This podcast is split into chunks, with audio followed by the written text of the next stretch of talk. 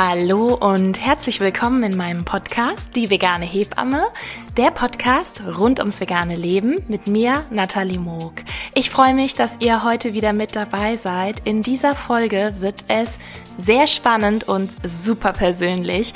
Es geht nämlich um meine vegane Schwangerschaft mit meiner Tochter, besser bekannt als das Pflanzenkind, vor ungefähr vier Jahren. Es war eine so schöne, aufregende, herausfordernde Zeit und das Ganze dann auch noch vegan. Ich äh, berichte euch von den Ups und Downs und ja, wie es mir möglich war, ein sehr gesundes Pflanzenkind auf die Welt zu bringen und ähm, ja, werde auch euch einige Tipps geben. Ein kleiner Hinweis von mir jetzt hier noch zum Anfang. Die Nennung der ähm, Supplemente und Werte, die mit Blut abgenommen werden sollten, sind nur aus meiner persönlichen Erfahrung. Ich bin noch keine vegane Ernährungsberaterin, aber ich bin dran. Und ähm, ja, ersetzen keinen äh, Rat oder keine Beratung von einer Fachkraft, wie zum Beispiel einer veganen Ernährungsberaterin oder eines veganen Ernährungsberaters. Und natürlich auch die Werte ähm, ja, im Labor überprüfen zu lassen. Also medizinischer Disclaimer. Ich erzähle nur äh, von meinen Erfahrungen. Und ich möchte noch kurz darauf hinweisen, dass meine Schwangerschaft ja ungefähr vier Jahre her ist und mittlerweile hat die Wissenschaft noch ähm, ja, bessere, genauere Erkenntnisse. Das ist ja das Schöne. Wir lernen stetig dazu und ähm, es sollte auf jeden Fall auch bei den Supplementen an Cholin gedacht werden und momentan wird ähm, ja die Supplementierung gerade in solchen ja, sensiblen Lebensphasen wie auch eine Schwangerschaft es ist äh, von Arachidonsäure besprochen und äh, ähm, ja, das sind Erkenntnisse, die ich damals auch noch nicht hatte. Deswegen ähm, finden Sie in der folgenden Podcast-Folge keine Erwähnung, nur damit ihr Bescheid wisst und lasst euch da, ähm, wie schon erwähnt, bitte, bitte individuell beraten von einer qualifizierten Fachkraft. Genau. Also, jetzt würde ich sagen, wir hüpfen direkt rein in die Folge. Ich wünsche euch ganz viel Freude dabei.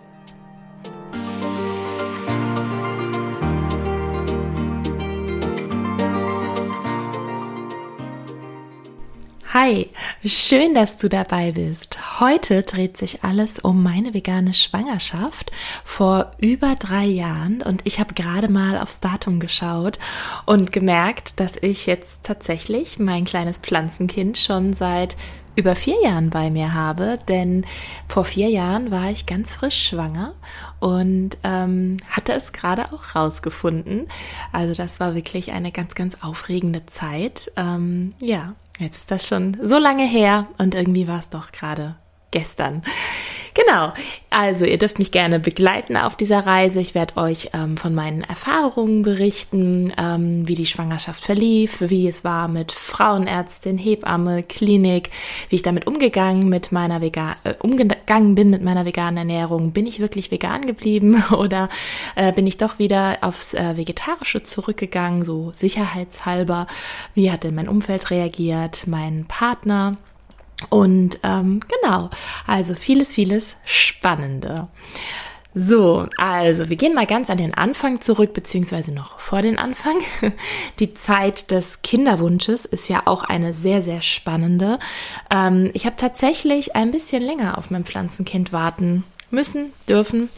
Ähm, ich hatte eigentlich gehofft, schon früher schwanger zu werden, aber sie hat dann doch über ein Jahr auf sich warten lassen, was durchaus ja normal sein kann.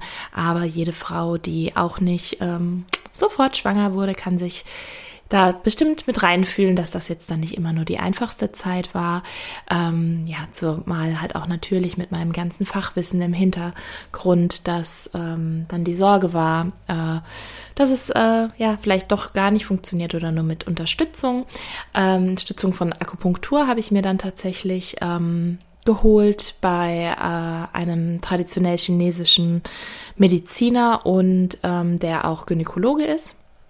Und äh, ja, siehe da, äh, plus Umstellung der Lebensumstände, da ich davor äh, ja mal wieder äh, in einem Burnout durch meine Selbstständigkeit gelandet war, habe ich äh, meine Hebammentätigkeit runtergefahren, ähm, gesagt, okay, es muss jetzt im normalen Maß sein, kann nicht sein, dass das jeden Tag 14 oder 16 äh, Stundentage sind, ähm, von Montag bis Sonntag und Dauer Erreichbarkeit. Und das hat sehr, sehr geholfen. Ich glaube, es war eine schöne, schöne Mischung aus allem. Ähm, und zusätzlich habe ich mich ja äh, ungefähr, bevor ich schwanger wurde, ungefähr schon, ja, so sieben, acht Monate komplett vegan ernährt und davor ja auch schon so sieben, acht Monate 90 Prozent vegan. Und ich muss wirklich sagen, so von Monat zu Monat habe ich ja dazu gelernt, ähm, wie man sehr ausgewogen ähm, sich ja, vollwertig pflanzlich ernähren kann. Und ähm, das würde ich auch äh, auf jeden Fall mit in, den, in die Schale werfen, die Waagschale, warum es dann letztendlich äh, geklappt hat. Ich habe meinem Körper quasi da ja sehr viel Gutes getan, habe äh, meine Speicher von Vitaminen, Nährstoffen und so weiter gut aufgefüllt und ähm, ja, es war einfach glaube ich, eine, eine Mischung aus allem, die mich dann letztendlich äh, zu meinem Pflanzenkind geführt hat, die dann ganz überraschend in dem Monat entstanden ist, wo ich es am allerwenigsten äh, dachte.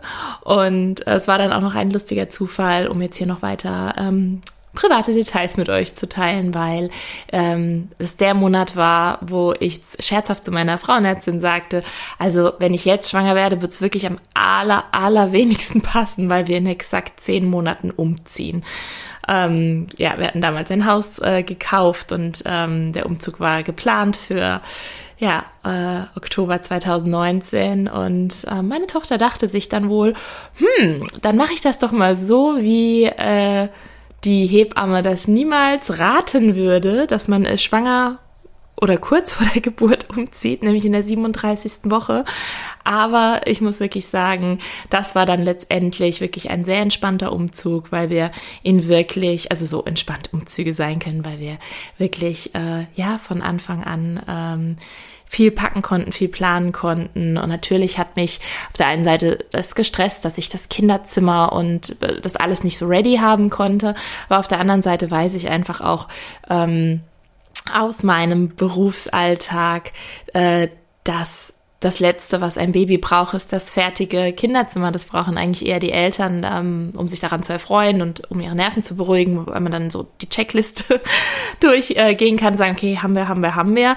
Aber dem Kind ist es herzlich egal, ob da irgendein Schrank aufgebaut ist oder nicht. Natürlich ist es toll, wenn es vorher alles passiert ist, weil dann muss man das nicht machen, wenn das Baby da ist. Also Wochenbett ist eh nicht die Zeit für äh, Schränke aufbauen. Ähm, aber äh, ich, mir war halt das Allerwichtigste, dass wir halt äh, einziehen können und ähm, da mussten dann nur ein paar Kleinigkeiten gemacht werden. Die wurden dann äh, vorher rechtzeitig zum Glück fertig. Also es waren jetzt nicht nur Kleinigkeiten, ähm, aber äh, nur zwei, drei Dinge, die erledigt werden mussten. Und ich weiß noch an dem Tag, wo die Umzugshelfer da waren, ähm, dass ich wirklich sagte, es ist völlig egal, wie weit ihr heute kommt. Das Wichtigste ist einfach nur, dass mein Bett oben steht. Und unten die Couch wäre auch toll, wenn die da an, an dem an Zielort ist, weil das die zwei äh, Orte waren. Die Küche war schon drin und so weiter. Äh, Bäder haben wir auch so übernommen und gelassen.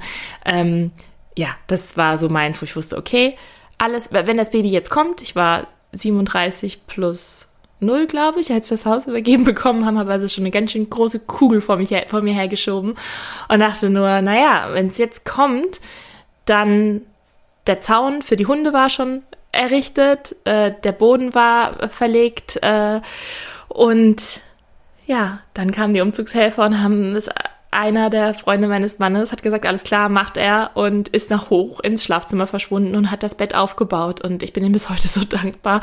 Meine Tochter, um jetzt hier mal ein bisschen was vorwegzunehmen, hat sich dann aber gedacht, nee, also pack du mal in Ruhe aus, das ist alles gar nicht dringend. Ähm, hat dann äh, sich doch noch mal fast fünf Wochen Zeit gelassen. ähm, ja, also sie kam äh, dann tatsächlich erst äh, ja, in der 42. Schwangerschaftswoche. Und ähm, ja, ich war ziemlich, ziemlich äh, startklar und ready und bereit oder wir. Und ähm, deswegen lief das quasi ziemlich entspannt. Genau. So, jetzt nochmal katapultieren wir zurück. So viel jetzt erstmal so zu den privaten Backgrounds, wie, wie eine Schwangerschaft so verläuft, was da alles so dazugehört. Aber jetzt mal zurück äh, zur Ernährung. Ähm, ich weiß, als ich mich auf die vegane Ernährung oder als ich umgestellt habe, gab es ab und zu mal schon so ein paar kritische Blicke, ein paar kritische Nachfragen. Ich habe mich dann ja, ähm, wie ich schon in der Folge, so wie alles begann, ähm, erzählt habe, habe ich mich ja ziemlich gerüstet mit Wissen, ähm, um dann halt auch wirklich zu sagen, ja, äh, nee, das ist so und so und so und hier, also immer diese Standardfrage, ja, wo kriegst du deine Proteine her?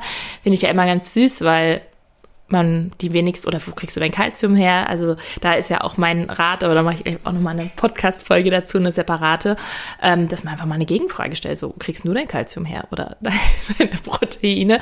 Als ob sich davor irgendjemand um die Proteine schert. Ähm, aber in der veganen Ernährung äh, ist es tatsächlich sehr gut möglich, sich sehr proteinreich zu ernähren. Also da müsste man schon wirklich viele, viele gute, gute Sachen weglassen, wie jetzt mal die ganzen Hülsenfrüchte genommen. Ähm, und was es da alles da herum gibt. Also da gibt es ja wirklich eine große, große Bandbreite. Ähm, und das Spannende war dann, danach war dann auch für die Leute so okay, weil also erst werden alle Leute um einen herum zu Ernährungsexperten, aber sobald man ihnen dann wirklich mit Fachwissen kommt, sind sie auch ganz schnell ruhig, weil sie ja dann doch nicht Ernährungsexperten sind und dann sagen, ach so, ja, aber was ist genau da und damit? Ähm, also können dann gar nicht so ins Detail ähm, nachbohren. Genau. Ähm, das war eine ziemlich friedliche Zeit und außerdem wussten, glaube ich, auch schon einfach dadurch, dass halt viele wussten, ich bin ja eh schon die ganze Zeit Vegetarierin, ähm, dass ich sowieso anders esse als die meisten und dann war irgendwie, ich habe mich auch so gewundert, im Freundeskreis hat es keiner so richtig hinterfragt, vielleicht der ein oder andere Partner von Freundinnen, die das natürlich kritisch beäugen. Ähm, Thema Mann und Fleisch ist ja auch nochmal ein ganz eigenes Thema, ähm, bei manchen Männern, nicht bei allen zum Glück. Ähm, genau, also was der Mensch braucht und was er nicht braucht, äh, gehen ja die Meinungen weit auseinander. Und aber ansonsten so im Freundeskreis war so, aha, okay, ja, die Öko-Nati, das war mein Spitzname in der Schule, ähm, ja, jetzt ernährt sie sich vegan, so nach dem, also ich hatte manchmal so das Gefühl, als ob das so, ja, war ja eine logische Konsequenz von dem, was sie davor schon getan hat, ähm, dass sie da, äh, ja, so viel Wert drauf legt. Ähm, natürlich mit Beginn der Schwangerschaft hat sich das ein bisschen verändert, aber auch nicht viel. Also ich war wirklich überrascht. Ich ähm, habe so viel mich mit anderen veganen Familien ausgetauscht und habe so viel mitbekommen, was Leute sich anhören müssen, von Kindswohlgefährdung bis hin zu, ähm, ja, dass man einfach äh, äh, ja, dass das nicht funktioniert, dass das nicht geht und dass es das Ungesündeste auf der Welt ist und so weiter. Ich war da so gerüstet und habe, äh, wie ich immer so gesagt habe, ich habe mich so bis unter die Zähne bewaffnet mit Argumenten, weil ich unbedingt eine vegane Schwangerschaft auch durchziehen wollte. Also für mich war das auch jetzt kein schweres Durchziehen oder so, aber ich habe keinen Grund gesehen, durch all meine Fachinformationen, mein Wissen, meinen Erfahrungsaustausch, das ich bis zu dem Zeitpunkt schon hatte, plus dass ich mein Blutbild vorher habe checken lassen und ähm, das äh, ja, also ziemlich gut war. Ähm, und also es wäre echt spannend, wenn ich mal mal Blutbild getestet hätte ein Jahr vorher, wo ich dann ähm, die Erleuchtung hatte, äh, also bevor ich die Erleuchtung hatte, dass ich vegan äh, mich ernähren möchte. Ähm, also ich kann von dem sagen, was ich gegessen habe vorher, dass das äh, ja mit der veganen Ernährung um Welten besser äh, sein muss, weil ich habe jetzt ich habe es leider nicht im Vergleich, aber ich habe äh, es gibt ja auch ganz ganz viele Vegetarierinnen, die einen Vitamin B12 Mangel haben und es einfach nicht wissen, weil es nicht ausreichend ähm, vorkommt, außer du musst halt sehr sehr viele tierische Produkte äh, konsumieren, weil letztendlich die Tiere das ja auch ähm, supplementiert bekommen. Ähm, und es ja Genau. Also ich äh, den Faden verloren. Nein, da bin ich wieder. dass die ähm, Werte bei mir halt einfach tipptopp waren. Das hat auch viel natürlich Sicherheit gegeben und ähm, Beruhigung. Und dann bin ich in die Schwangerschaft gestartet und ich konnte halt wirklich, wenn jemand nachgefragt hat, wie das jetzt läuft, konnte ich halt immer ziemlich viel sagen. Und dann war auch in Ordnung, äh, war das auch in Ordnung für die Leute. Also sie haben dann tatsächlich nicht weiter kritisch nachgebohrt. Vielleicht hier oder da gab es irgendwie einen komischen Blick oder ich habe dann so dieses, ne, wenn man so, so komisches Schweigen hört, dann merkt man so, ah ja, okay, ähm, das äh, seht ihr jetzt halt anders. Ich hatte auch eine Situation, das weiß ich noch, auf einer Hochzeit, dass ich über den Tisch quer gefragt wurde, warum ich mich denn vegan ernähre. Und dann war ich an dem Tag, ich war ziemlich gut drauf und hatte aber auch auf der anderen Seite ähm, zwei, drei Gespräche vorher mal gehabt, wo äh, einfach ja mir quasi so vegane Vorurteile äh, oder Vorurteile gegenüber der veganen Ernährung äh, entgegengeworfen wurden und ich gemerkt habe, egal was ich dazu gesagt habe, dass die Person eh schon also ihre vorgefertigte Meinung hat und einfach nur was loswerden wollte. Und deswegen habe ich gedacht, nö, ach, heute jetzt hier an der Hochzeit, ich habe jetzt keine Lust, ess doch du dein Kotelett oder was auch immer da auf diesem äh, Teller lag und ich krieg mein veganes Essen aus der Küche, wofür ich sehr, sehr dankbar war. Und ähm, ich habe dann einfach zurückgefragt und es war eigentlich ein sehr, sehr schöner Moment und ein schönes Gespräch, das dann daraus entstand, habe ich gesagt, mm, möchtest du wirklich wissen, warum ich mich vegan ernähre und interessierst du dich dafür oder ähm, warum, warum fragst du es denn? Also ich habe einfach gesagt, ich stelle jetzt mal eine Gegenfrage und dann hat sie mich ganz kurz erstaunt angeguckt, aber war dann weiterhin ähm, neugierig, hat gesagt, nee, es interessiert mich tatsächlich total. Äh, ich habe schon immer wieder mal vegetarische Phasen und ich würde es wirklich gerne wissen. Und dann habe ich gedacht, ah, okay, cool. Und daraus ist total das schöne Gespräch entstanden. Und ähm, dann weiß ich noch, äh, haben auch zwei, drei Männer am Tisch äh, zugehört, die ähm, definitiv äh, selbst äh, ausgerufen, Team Fleisch, Fleisch, Fleisch sind, ähm, hat der eine noch dann irgendwie äh, gemeint, ja, aber äh, woher kriegst du denn dein, deine Proteine? Und dann habe ich einfach, weil ich gerade schon in der Laune war, ich habe einfach nur gesagt, hey, ähm, da brauchst du dir wirklich gar keine Sorgen machen. Ich ähm, mische mir immer Hack, äh, also Rinderhack, mische ich mir einfach unter die veganen Sachen drunter, damit das mit den Proteinen funktioniert. Dann hat er mich kurz erstaunt angeguckt und dann hat der ganze Tisch angefangen zu lachen und er auch hat gemeint, danach, später kam er zu mir, hat gemeint, er muss mir mal sagen, also er kennt ja sonst nur diese militanten Veganer und ich weiß nicht, wie viel vegane Menschen der tatsächlich zu dem Zeitpunkt schon kannte, weil ich glaube, das ist auch so ein Vorurteil, das im Kopf existiert. Ähm, dass es eigentlich, äh, dass gar keine große Berührungspunkte mit Veganer sind, weil so häufig ist das Phänomen ja jetzt auch wieder nicht. Äh, also ich zumindest kannte jetzt auch nicht viele vegane Menschen, also ehrlich gesagt niemanden vorher in meinem Leben. Ähm, mittlerweile hat sich das ein bisschen geändert, äh, zum Glück. Aber dass man halt diese Vorteile im Kopf hat, so von wegen, naja, die sagen mir, was ich nicht essen soll und das sind Spaßverderber und so weiter. Und er hat gemeint, er möchte mir mal sagen, dass er es total cool findet, wie locker ich mit dem Thema umgehe und dass ich da sogar Witze drüber machen kann. Und das hat ihn echt positiv überrascht und hm, also es hat ihm echt so, ja, hat ihm gefallen und ähm, hat dem Ganzen so diese, diese Ernsthaftigkeit und die Spannung rausgenommen. Und das war ja auch eine sehr, sehr schöne Erfahrung in äh, der Schwangerschaft war das, ja. Genau.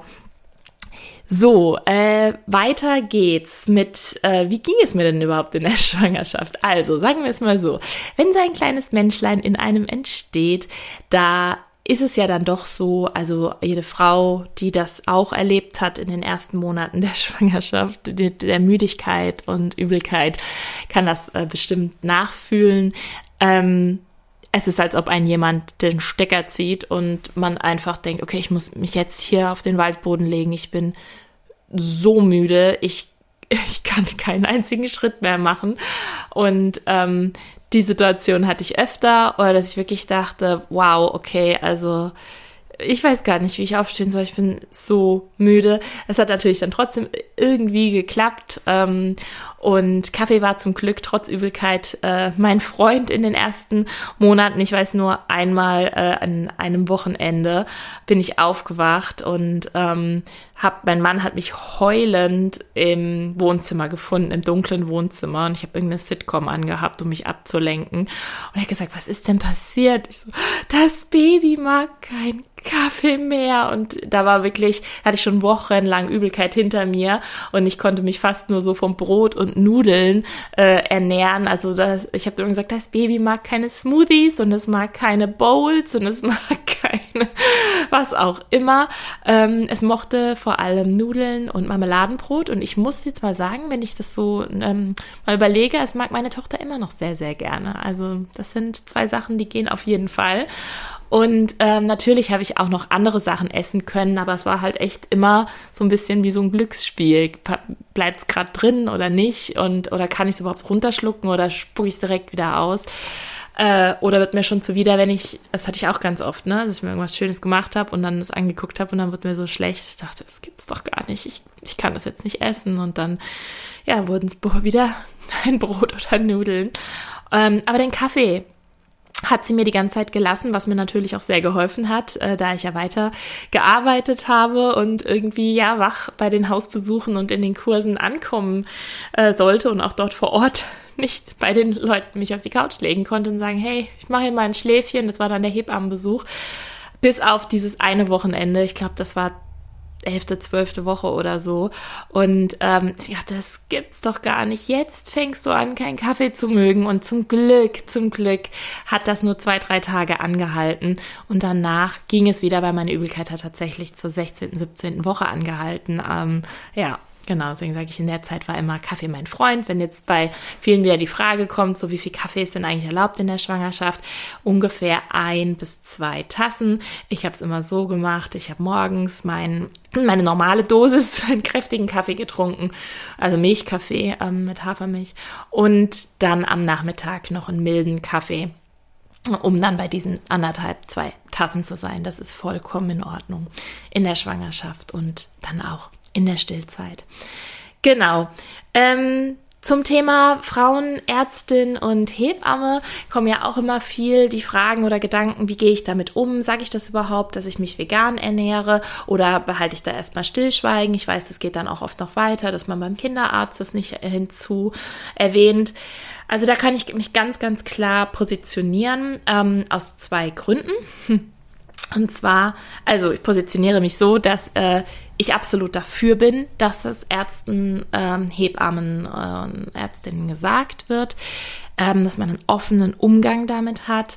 Äh, aus diesen zwei Gründen. Der erste wäre, dass ich natürlich auch den medizinischen Background habe, ich sage, okay, manche Dinge gehören einfach ähm, ja dazu in die Anamnese, also in deine ähm, ja, persönliche Gesundheits- und Krankengeschichte. Ähm, es ist einfach wichtig, was du, nimmst du für Supplemente, wie sind deine Werte und nicht, weil das so was Pathologisches ist, sich vegan zu ernähren, also quasi wie so ein Krankheitsbild wäre. Ähm, also ich wünschte mir ähm, viele, viele Menschen, die sich mischköstlich, äh, also omnivor ernähren, ähm, würden auch ein paar mehr Angaben dazu machen, weil man dann vielleicht auch den ein oder anderen, ähm, ja, Rat geben könnte, falls man, falls die Person dafür offen wäre und darauf hinweisen könnte, dass es vielleicht nicht gesund ist und nicht nur vielleicht nicht, sondern wirklich nicht gesund ist, sieben Tage die Woche Fleisch und Wurst zu essen ähm, oder äh, die Art und Weise, die Mengen und so weiter. Ähm, aber trotzdem, ich finde alle Spezialernährungsformen oder generell, es gehört zum Leben dazu, es gehört zu deinem Körper dazu. Ähm, finde ich, ist es wichtig, es einfach zu benennen, dass falls irgendwas äh, sein sollte, dass ja auch einfach das zum Gesamtbild ja, hinzugezogen werden kann. Das einmal aus dem medizinischen Grund und dann natürlich auch noch, finde ich, aus dem ja persönlichen oder, oder meine persönliche Meinung, dass wir den Veganismus nur vorantreiben und äh, ja, äh, ja positiv äh, vorantreiben, wenn wir offen damit umgehen, wenn wir Menschen Positivbeispiele geben. Meine Frauenärztin hat tatsächlich, als ich es ihr gesagt habe, hat sie die Augenbrauen hochgezogen und bei in den Mutterpass reingeschrieben vegane Ernährung. Ich glaube auch noch in Rot oder markiert oder irgendwie so. Und ähm, ich habe dann sofort weitergeplappert äh, und habe halt gesagt, dass ich ähm, mich gut auskenne, ich bin fortgebildet in dem Thema und ich äh, supplementiere die kritischen Nährstoffe und dass ich im Austausch stehe mit Ernährungsberaterinnen. Und ähm, da hat sie dann einfach nur so, hm, okay, ja, Sie müssen ja wissen, was Sie machen, wenn das so ist, äh, ich gesagt, ja, ich äh, lasse auch die Blutwerte kontrollieren und da wollte ich sie fragen, ob ich das bei Ihnen machen kann. Und dann hat sie gemeint, ja, nee, wir können da nur so ein paar einzelne abnehmen. Äh, bei den anderen müsste ich dann doch zum Hausarzt gehen. Und ähm, ich habe dann einfach äh, die Abkürzung genommen und bin direkt zu einem Labor gegangen und habe da alle Werte äh, abnehmen lassen, die äh, relevant sind also Zusatzwerte, äh, wie jetzt zum Beispiel, ohne dass jetzt, dass es eine Blutentnahmeempfehlung ist, das sollte man immer individuell absprechen, aber halt die kritischen und potenziell kritischen äh, Werte wie der Vitamin B12-Wert, also der Holo-TC, ähm, dann Zink, der Eisenspeicherwert, äh, na, wie heißt's, Jod, der Omega-3-Index, äh, Vitamin D, Selen und äh, Vitamin B6. Jetzt hoffe ich mal, dass ich keinen vergessen habe. Ich lese nicht ab, das kommt aus meinem Kopf. und ähm, das so ungefähr, das habe ich abnehmen lassen. Und ein, zwei Werte konnte sie da, glaube ich, bei sich machen. Ich glaube, das war Vitamin D und der Eisenwert. Genau. Äh, und da ist aber auch nochmal wichtig, bitte den Eisenspeicherwert abnehmen lassen, weil der wurde bei mir dann auch erstmal nicht abgenommen. Der wurde noch vor der Schwangerschaft abgenommen und der war dann äh, gut ähm, oder wieder gut, gut. Ich hatte eine Eisenkur hinter mir, bei mir wurde eine Gerinnungsstörung vor der Schwangerschaft festgestellt und dass ich da in einen Eisenmangel gerutscht war. Und dann habe ich da meinen ähm, Eisenspeicher drei Monate aufgefüllt und der Wert war dann in Ordnung und dann haben wir das erstmal so laufen lassen und ähm, haben dann erst auf mein Drängen ähm, tatsächlich den äh, Eisenspeicherwert dann im ich glaube, siebten, achten Monat, nachdem ich wirklich sehr, sehr starke Erschöpfungsphasen hatte und äh, irgendwie ich den Verdacht im Raum stehen hatte, dass der Eisenwert doch nicht so gut ist, wie er scheint. Es wird ja immer dieser rote Blutkörperchenwert abgenommen, der Hämoglobinwert bei jeder schwangeren Frau. Bei den Vorsorgeuntersuchungen seht ihr auch im Mutterpass unter HB-Wert ähm, in dieser Spalte. Und ähm, der war bei mir stabil gut. Und ähm, deswegen hat meine Frauenärztin da keinen Grund gesehen. Aber mir ging es irgendwie nicht mehr so gut und habe dann gedacht, hm, lass mal testen. Und der war dann tatsächlich ja fast leergeräumt, der Eisenspeicherwert. Also meine Tochter hat sich da sehr, sehr bedient. So eine Schwangerschaft ist ja auch sehr, sehr anstrengend. Und da ist einfach auch der Bedarf erhöht. Und ich bin nicht dafür, blind ähm, Eisen zu supplementieren. Aber es ist auf jeden Fall ratsam, den Eisenspeicherwert, den Ferritinwert regelmäßig checken zu lassen und sich nicht am HB-Wert äh, alleinig zu orientieren. Das ist quasi wie die schöne Fassade und und ähm, was wirklich zählt, ist, was ist im Vorratskeller.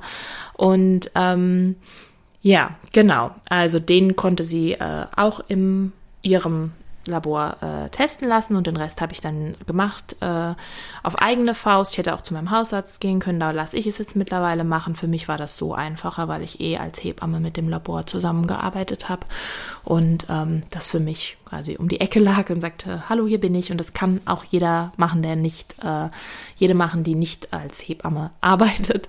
Ähm, die Labore, da kann man einfach anrufen, sagen, ich würde gerne zur Blutentnahme kommen und dass man dann einen Zettel mitbringt indem man vielleicht vorher mit der veganen Ernährungsberaterin auseinander, ja, sich, ähm, genau, sich dann mit der ausgetauscht hat und äh, sagt, hey, was für Werte sind denn wichtig, ähm, dass man auch wirklich die richtigen Werte abnehmen lässt, die dann auch aussagekräftig sind und nicht einfach nur irgendwas. Weil gerade zum Beispiel beim Vitamin B12 ist es ganz wichtig, es ist völlig, ähm, ja, und nicht, also es ist nicht aussagekräftig, wenn ihr Vitamin B12 einfach so abnehmt. Es muss der Holo-TC sein ähm, oder noch ein anderer Wert. Äh, aber das kann man dann, wie gesagt, individuell in der Beratung ähm, herausfinden, was da bei euch wichtig ist. Genau, ähm, also wir kommen zurück zu meiner Frauenärztin. Ähm, das war eigentlich der einzige Berührungspunkt oder wo wir halt wirklich, also was, was Ernährung angeht. Sie hat dann noch, es kam dann noch zu einer ganz ähm, lustigen Situation danach. Äh, es war quasi auch äh, in diesem Termin mit dabei. Das ist ja ziemlich am Anfang so, dass es dann auch so eine Beratung gibt, ne? Also Ernährung, man muss ja wirklich sagen, Ärzte sind ja nicht ausgebildet im Fach Ernährung. Ähm, Ernährungswissenschaften ist ja ein eigener Studiengang. Ähm, die kennen sich mit äh, Medizin gut aus. Und ähm, im Medizinstudium, man denkt es ja kaum, aber äh, kommt halt kaum was zur Ernährung drin vor. Und ähm, das ist ja auch in Ordnung, obwohl ich der Meinung bin, das würde äh, gut tun, weil wir sind, was wir essen. Ähm, und Ernährung beeinflusst unsere Gesundheit wie nichts anderes. Genau, und deswegen äh, gibt es aber trotzdem dann immer diese kleine Ernährungsberatung, gerade in Hinsicht auf, ähm, ja, dass man äh, keine Bakterien, bakteriellen oder viralen oder sonst welche Inf Infektionen holt. Ähm, dass dann halt gesagt wurde, ja, äh, sie hat dann einfach weitergeredet und hat gemeint, ja, okay, also ähm, dann, sie sollten darauf achten, dass sie kein rohes Ei essen, keinen rohen Fisch, keine rohe Wurst, kein Rohmilch, Käse und dann stoppt sie und guckt hoch, guckt mich an. Ach so, nee, das fällt ja bei Ihnen weg. Ähm, ja, also dann wäre noch wichtig, dass Sie immer gut Ihr Obst und Gemüse waschen. Und ich habe dann nur gelacht und gesagt, also das habe ich bisher gemacht, das hätte ich dann auch vor, es weiterzumachen. Und dann hat sie auch gelacht und gesagt, ja, dann machen Sie das mal so weiter. Ja, und gut, der Rest fällt ja bei ihnen weg. Da ist ja dann keine Gefahr. Und das war für mich halt auch so eine coole Erkenntnis, ähm, dass ich ganz, ganz, also dass ich eigentlich fast alles, was ich als Veganerin so esse, auch wirklich essen kann. Also halt kein Alkohol und ähm, dann ja, vielleicht keine gekauften Sprossen, weil die manchmal nicht mehr so fresh sind und vielleicht auch wirklich nur Pilze, wo man genau weiß, dass das jetzt die richtige Pilzsorte ist und nicht irgendwie wild gepflückt im Wald oder so, aber ich bin eh keine Pilzsammlerin. Ähm, und dann war es das eigentlich auch schon. Und das ist halt äh, sehr, sehr cool, sehr entspannend, dass man einfach zuschlagen kann und dass ich dann nicht, wie ich schon so oft erlebt habe, mit äh, Freundinnen, die dann äh, im Restaurant sind und sagen, oh, bestelle ich das jetzt äh, mit Feta oder nicht? Oder ach, ist jetzt hier Salami und wie, wie mache ich denn das? Ähm, ja, also da war für mich in der Schwangerschaft einfach für mich gar kein Verzicht, bis auf ab und zu mal ein Gläschen Wein. Und ähm, also auf das ich verzichtet habe, nicht, dass ich mir genehmigt habe, also wirklich äh, Alkohol, no, no, no, also Nulllinie bitte fahren. Ähm, und auch bei alkoholfreiem wenden dann überhaupt das 0,0er. Ähm, genau. Und das war halt eine sehr coole Erkenntnis. Und da haben mich tatsächlich auch einige drum beneidet, haben gesagt, das ist echt voll schön, du hast ja gar keine Einschränkung. Ich gesagt, ja, ziemlich cool, diese pflanzliche Ernährung. genau.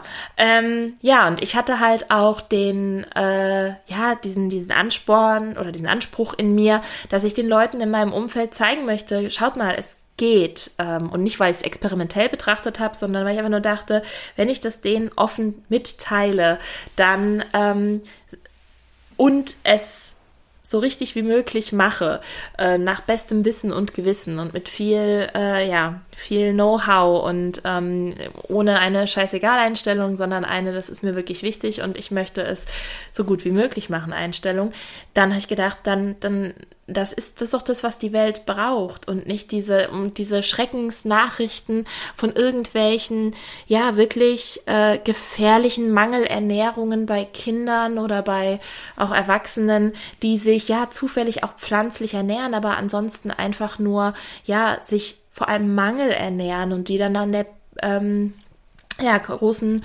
deutschen äh, hat überhaupt den Namen Zeitung verdient? Ja. Zeitung dann vorne landet äh, und wieder irgendwelche Schreckensnachrichten. Ähm, ich sage, nein, diese Welt braucht Positivbeispiele. Von daher kann ich immer nur allen raten, auch wenn eventuell kritisch darauf reagiert wird, bleibt euch selber treu, wisst, warum ihr das tut.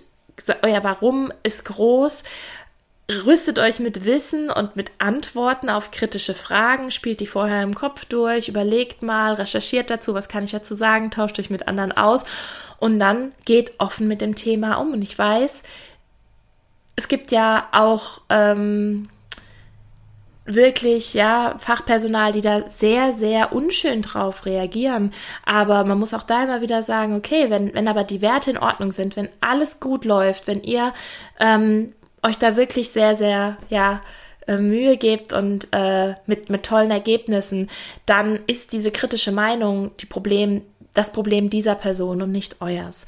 Und dann kann man auch mal den Arzt, die Ärztin äh, wechseln und äh, sagen, okay, also tut mir leid, aber das ist jetzt dann keine professionelle Zusammenarbeit mehr. Ähm, ja, aber meistens ruft man sich ein, die meisten haben eh nicht so wirklich Ahnung und deswegen finde ich es eigentlich eher schön, wenn man da mit positivem Beispiel ähm, vorangehen kann. Genau. Ähm, bei meiner Hebamme war es kein Thema. Es war eine Freundin von mir, die da mich betreut hat. Die kannte das schon.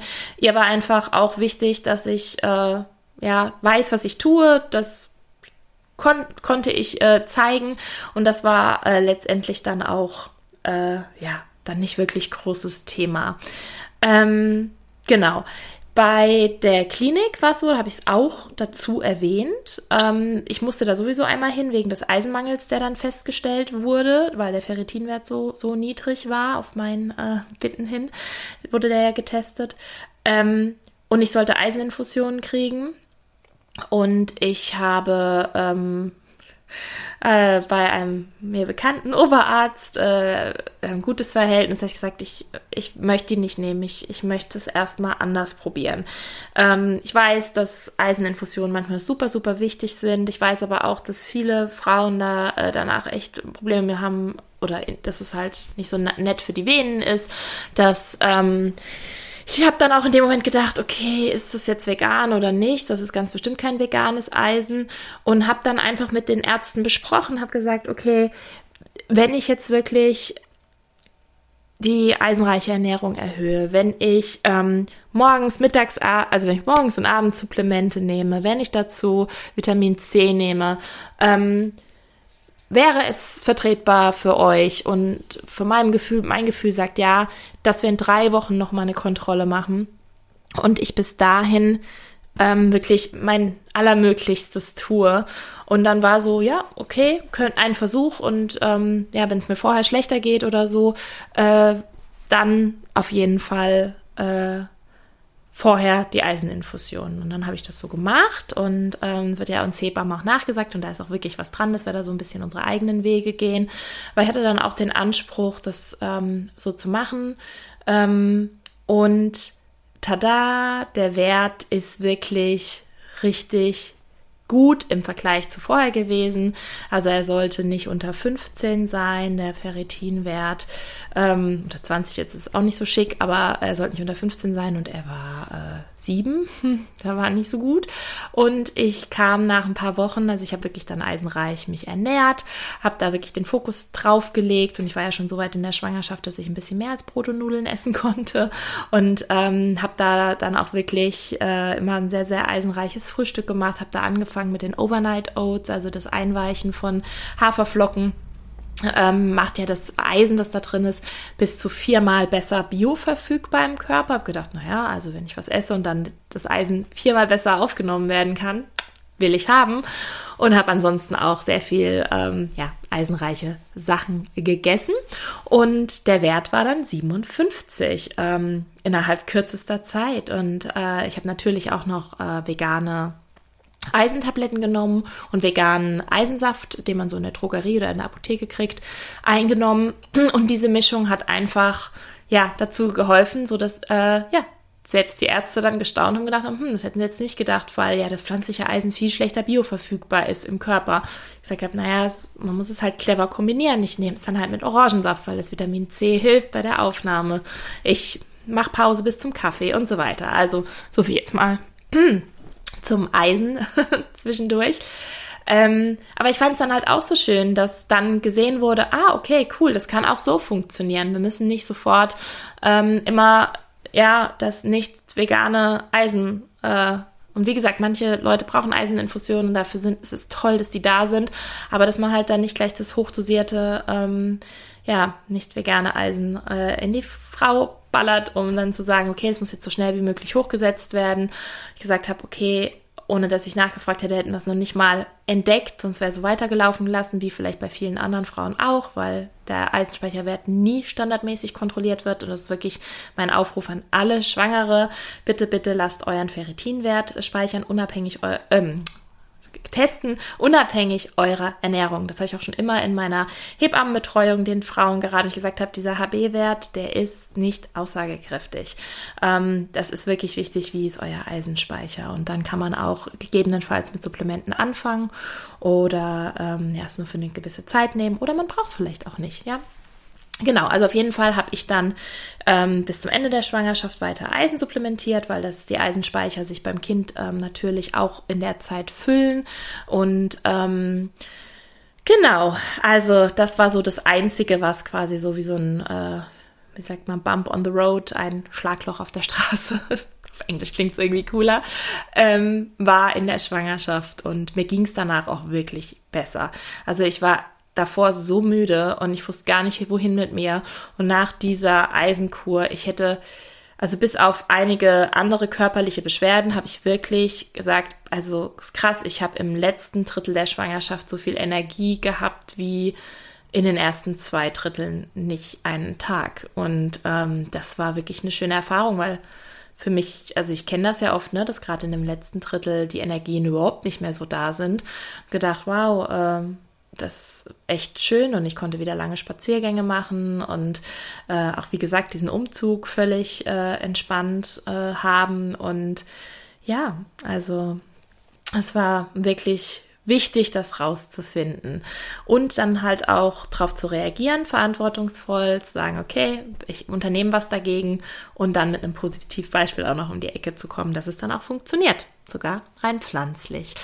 Ähm, genau, und das Thema war dann in der Klinik damit eigentlich dann auch gegessen. Es war dann so, okay, da war ein Thema, aber ich meine, ich hatte ja auch vorher schon diesen Eisenmangel, der kurzfristig behandelt wurde durch meine Gerinnungsstörung. Und ähm, das ist natürlich äh, jetzt im Rückblick, denke ich mir, hätte ich da einfach ein bisschen noch länger die Eisenspeicher auffüllen sollen, um sie einfach konstant hochzuhalten und nicht nur einmal voll zu machen und dann ähm, wieder in eher so eine Mangelphase zu gehen, wo man ja in der ersten Zeit der Schwangerschaft ein kleines Menschlein zusammenbaut und ähm, wie gesagt, die Ernährung auch nicht so ganz ausgewogen ist. Das bringt mich zu dem Thema äh, Supplemente generell. Ähm, Vitamin B12 sollte ja mittlerweile jeder gehört haben, aber man können es nicht oft genug sagen, weil ein immer noch, auch selbst auf Instagram erreichen mich immer wieder Nachrichten, ähm, zwar mittlerweile seltener, aber gerade in den ersten Jahren von wegen, ja, Vitamin B12, ähm, ich wasche mein Gemüse immer nicht, dann reicht das doch, das, äh, was, weil Vitamin B12 wird von äh, Bakterien gebildet im, äh, im Darm üblicherweise, also wir machen das äh, auch ähm, und bei Tieren. Und durch die Ausscheidungen, die dann in die Erde gelangen und so weiter, das ist im Erdreich Vitamin B12. Mittlerweile haben wir aber sehr, sehr ähm, einen anderen Hygienestandard als jetzt die Menschen, um jetzt mal wirklich den krassen Vergleich zu nehmen, im Mittelalter, ähm, wo natürlich viel mehr auch jetzt auch im positiven Sinn verunreinigtes ähm, Gemüse und Obst und so weiter gegessen wurde und es alles nicht so industriell verarbeitet, gewaschen und so weiter ist. Ähm, und die wenigsten Leute von uns natürlich jetzt auch noch im Garten was anbauen. Und selbst dann neigt man ja dazu, das doch sehr gut zu schrubben und zu waschen und zu machen und zu tun. Und ähm, es gibt dann natürlich, wenn es jetzt, wenn der Vitamin B12-Gehalt in der Erde, wo das jetzt angebaut ist, tatsächlich noch hoch wäre, dafür müsste es aber auch erstmal ja, messbar da hoch sein. Die, auch die Böden haben sich ja verändert, wissen ja auch die meisten, ne? dass wir, dass wir durch diese, diesen krassen Anbau, äh, den wir haben, ähm, ja, die Böden halt äh, auch oft wirklich, äh, ja, nährstoffarm sind. Und ähm, wenn man dann ein bisschen Erde an seiner Karotte dran lässt oder an seiner Kartoffel, deckt das einfach nicht den Vitamin B12-Gehalt. Wir können Vitamin B12 selbst so nicht aufnehmen über pflanzliche Ernährung. Die Tiere kriegen es auch supplementiert, weil auch sie das so nicht mehr aufnehmen können und durch das Supplementieren der Tiere, dass die Tiere das supplementiert bekommen, wenn man dann tierische Produkte isst, isst man quasi das Supplement im Tier mit. Ähm, und in den Pflanzen kommt es aber so nicht vor. Und ein paar Krümel Erde reichen auch nicht, auch nicht ein paar viele Krümel. Und deswegen, und es reicht auch nicht, wenn man äh, auf einem Joghurt liest, ach, da ist auch noch Vitamin B12 angereichert oder so. Das ist zwar alles nice und schön, dass äh, es zusätzlich gibt, aber ähm, es ist wirklich wichtig, das zu sich zu nehmen in der Schwangerschaft, ähm, idealerweise über Kapseln oder äh, Tropfen, die alkoholfrei sind. Es gibt es auch in Zahnpasta. Ich bin aber eigentlich eher immer ein Fan von genauer Dosierung. Und die genauen Dosierungswerte könnt ihr dann auch einfach mit eurer veganen Ernährungsberaterin absprechen. So, ich muss mal ein Schlückchen Tee trinken. Danke für die Geduld. Ähm, ja, genau. Also ich habe Vitamin B12 supplementiert und ich bin ein großer Fan von Sicherheitsnetzen, ähm, wo ich mal sage, naja, es gibt einfach, es gibt gute Tage ernährungstechnisch, es gibt schlechte Tage, es gibt Pizza, äh, Tortellini, Ravioli-Tage, Marmeladenbrot-Tage. es gibt Tage, wo irgendwie gar nichts zu einem geht ähm, oder ja, äh, das ist morgens schon mit einem ähm, veganen Schokoaufstrich auf dem Brot äh, anfängt und abends mit Popcorn im Kino endet, mit Pizza dazwischen. Ähm, sind auch sehr schöne Tage. ähm, aber es gibt natürlich dann auch die ausgewogenen, ne, wo man zum Kochen kommt, wo man dann vielleicht noch, äh, was weiß ich, äh, indisch essen geht, Sushi essen geht und so weiter, wo wirklich auch viele, viele gute Dinge drin sind. Aber es ist ja so eine Mixtur, ne? Das Leben ist ein Auf und Ab. Und gerade in der Schwangerschaft ist einfach ein, ein, erhöhter Bedarf da, weswegen ich ein ganz großer Fan davon bin, ähm, einfach alle kritischen und potenziell kritischen Nährstoffe zu supplementieren. Habe ich vorhin schon ein paar aufgezählt, ähm, aber dass man da wirklich, ja, die B-Vitamine auch noch mit abdeckt, dass man äh, Calcium, Magnesium mit abdeckt, ähm, Vitamin D auf jeden Fall. Wir haben eh die Hälfte des Jahres ein echt ein großes Thema mit Vitamin D-Mangel. Es sollte ja eigentlich äh, flächendeckend supplementiert werden. Dann haben wir ein Thema mit Jod. Auf der einen Seite sollen wir nicht viel salzen, auf der anderen Seite sollen wir Jodsalz benutzen, dass man da auch mal den Wert sich abnehmen lässt und natürlich jetzt auch nicht blind Jod ähm, substituiert, ach, substituiert, ja, supplementiert. Ähm, Folsäure vor schwanger werden natürlich schon und dann in den ersten drei Monaten auf jeden Fall. Ähm, das Lustige bei der Folsäure ist, weil es vor allem in grünem Blattgemüse enthalten ist, das meistens dann, also jetzt nach dem dritten Monat, ähm, Veganerinnen tatsächlich äh, sehr, sehr hohe Folsäure, also positiv hoch ähm, hohe Folsäurewerte haben. Und ähm, ja, also es sollte trotzdem auf jeden Fall bei Kinderwunsch supplementiert werden, vorbereiten, dass die Speicher aufgefüllt werden können, damit ähm, die Kinder äh, keinen Neuralrohrdefekt haben, äh, im Volksmund auch unter offener Rücken äh, bekannt. Genau. Und ähm, dann nach dem dritten Monat kann man das absetzen oder man kann es weiternehmen, je nachdem, wie man sich ernährt. Ich habe ab und zu mal Folsäure genommen, wenn ich wusste, ich hatte mal wieder so Pizzatage. Ähm, weit und breit kein grünes Blatt irgendwo. Auch solche veganen Tage gibt es. Ähm, das Wichtige ist aber hier an der Stelle auch nochmal, es gibt ja oft so Kombipräparate und da müsst ihr echt schauen, ähm, es ist dann so, dass gerade in so Folsäurepräparaten ist gerne mal Jod mit drin. Schaut da auf jeden Fall mal. Weil wenn ihr dann das Jod über das Folsäurepräparat nehmt, das ihr hauptsächlich wegen Folsäure nehmt, zusätzlich denkt, oh ja, okay, ich ernähre mich ja jetzt vegan, heißt, äh, ich soll ja Jod supplementieren, dann haltet ihr euch an die Supplementierungsempfehlung für Schwangere mit Jod, nehmt das noch und habt dann sowieso noch, weil ihr das schon seit Jahren so benutzt, Jodsalz. Dann habt ihr einfach viel zu viel Jod und auch das ist wiederum gar nicht gesund. Das mag die Schilddrüse und der Rest des Körpers auch nicht. Und ähm, deswegen auch das wirklich in Maßen und das dann äh, abchecken und sagen, okay, nehme ich jetzt dieses Folsäurepräparat eigentlich nur noch aus Gewöhnung, weil jetzt ist eigentlich schon vierter, fünfter Monat, eigentlich brauche ich das schon gar nicht mehr, schwenke ich um zu einem normalen Jodpräparat, lasst euch mal Blut zwischendrin abnehmen. Jod kann man auch über Urin testen, geht auch. Ähm, Genau, also da, dass man einfach clever ähm, das handhabt und nicht blind einfach supplementiert, gerade diese Kombipräparate. Dann sind auf jeden Fall wichtig die Omega-3-Fettsäuren, das Algenöl. Ich bin da ein großer Fan. Äh, ist jetzt auch unbezahlte Werbung von Norsan zum Beispiel. Ähm, das, die haben ein veganes Algenöl. Ich finde, das ist geschmacklich gut verträglich, weil auch da meine Tochter eine klare Meinung zu hatte in der Schwangerschaft.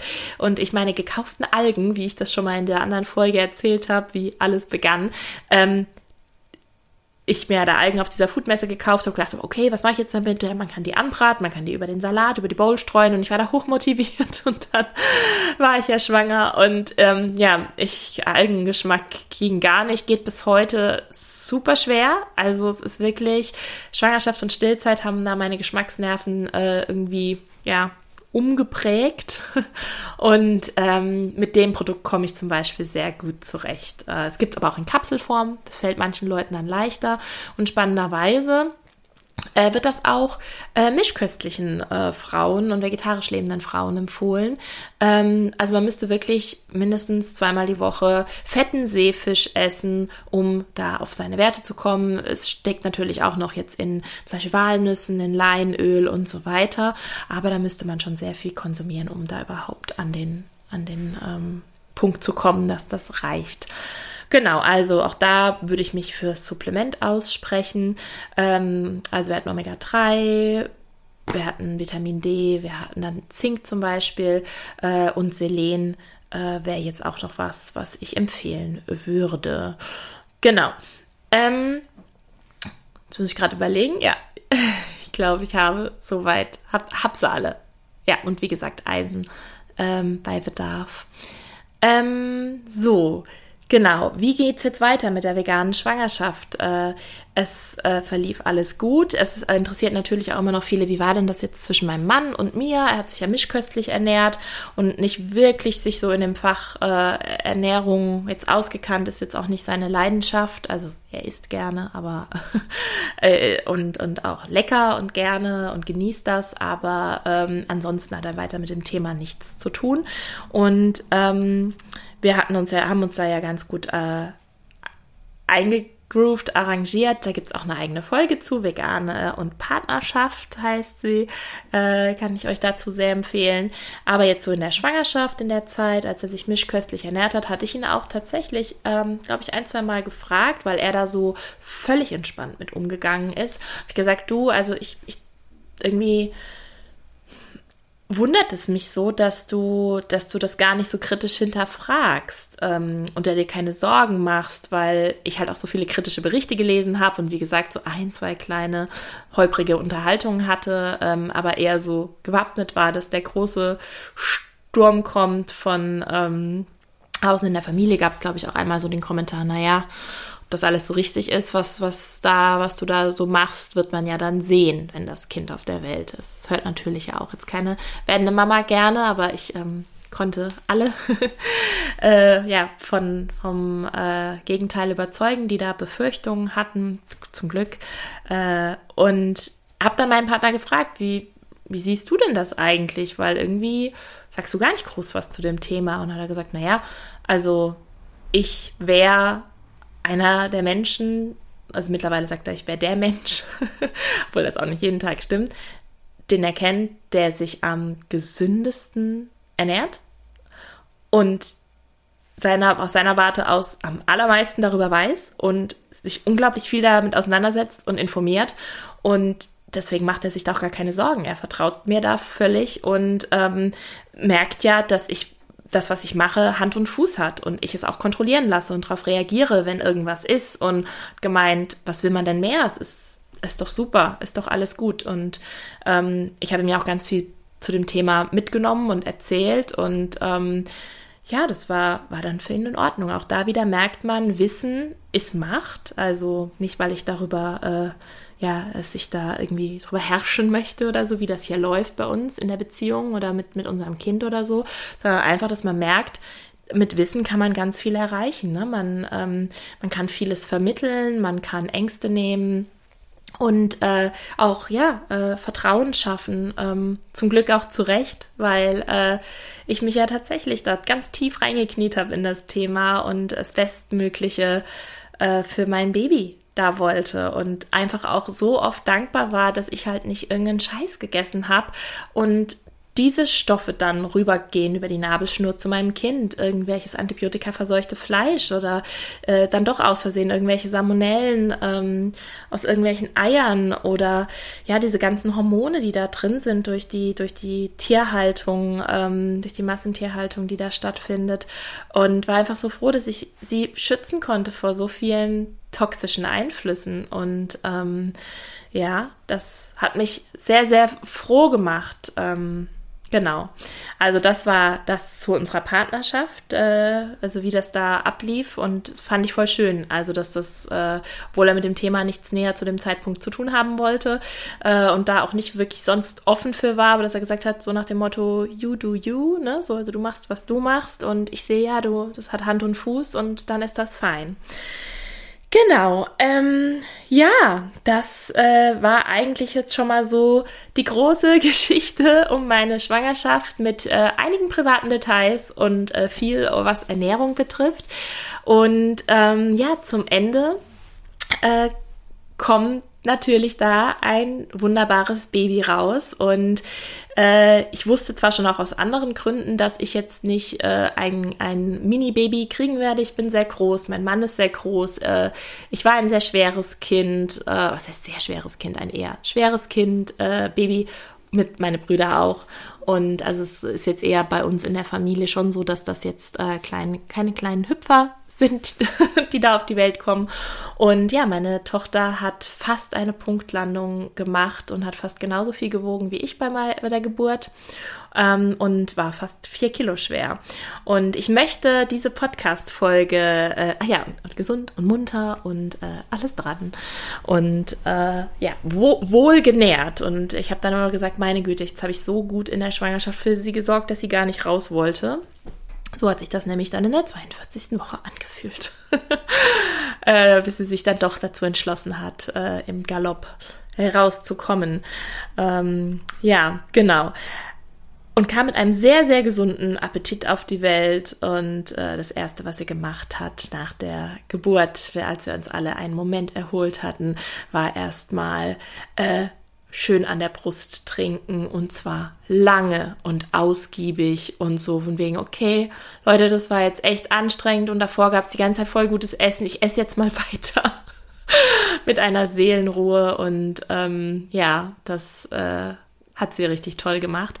Und ich möchte abschließen mit äh, einem Satz, den mein Papa gesagt hat, ähm, der jetzt nicht so viel mit Veganismus zu tun hat, ähm, aber ich den Satz auch einfach so schön fand ähm, und mit dem abschließen möchte. Und zwar, er sagte, als er äh, meine Tochter anschaute, es ist doch erstaunlich, was man aus Pflanzen alles machen kann.